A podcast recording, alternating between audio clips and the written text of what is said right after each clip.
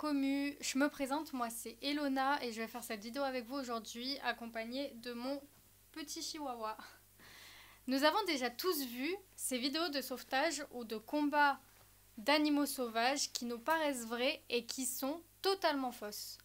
Ce ne sont qu'au final des mises en scène faites au détriment de la santé, du bien-être et de la préservation des espèces. Que ce soit des sauvetages in extremis d'animaux sauvages, par exemple un oiseau et un serpent sauvés par un humain qui arrivent comme par hasard à ce moment-là, que ce soit des combats euh, soi-disant naturels, ces vidéos exploitent nos ressentis, nos émotions, afin de faire des vues et donc d'engendrer des revenus pour les auteurs de ces vidéos fake. Les vidéos sur les animaux, bénéficiant d'office d'un succès certain sur les réseaux sociaux, font que les vidéos fake réalisent un nombre de vues effrayant et donc créent un cercle vicieux dont nous sommes un rouage important. Les animaux victimes de ces vidéos sont souvent mutilés afin de les rendre vulnérables artificiellement, en extrême souffrance psychologique et physique, tant parfois les tournages se cumulent, laissant alors des blessures souvent visibles avant même le combat ou le sauvetage. Pour casser le cercle vicieux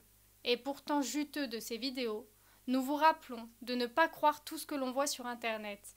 Cette règle que nous vous répétons sans cesse et qui, en l'occurrence, serait salvatrice, au moins pour ces animaux. En voyant une vidéo qui se veut sensationnelle ou extraordinaire, si la source n'est pas clairement identifiée, ayez toujours à l'esprit de garder votre esprit critique en alerte. Posez-vous par exemple des questions comme la présence de la caméra, l'angle de celle-ci, la qualité de l'image, sur un événement soi-disant inattendu Et ne l'oubliez pas, le succès des fakes ne dépend que de nous.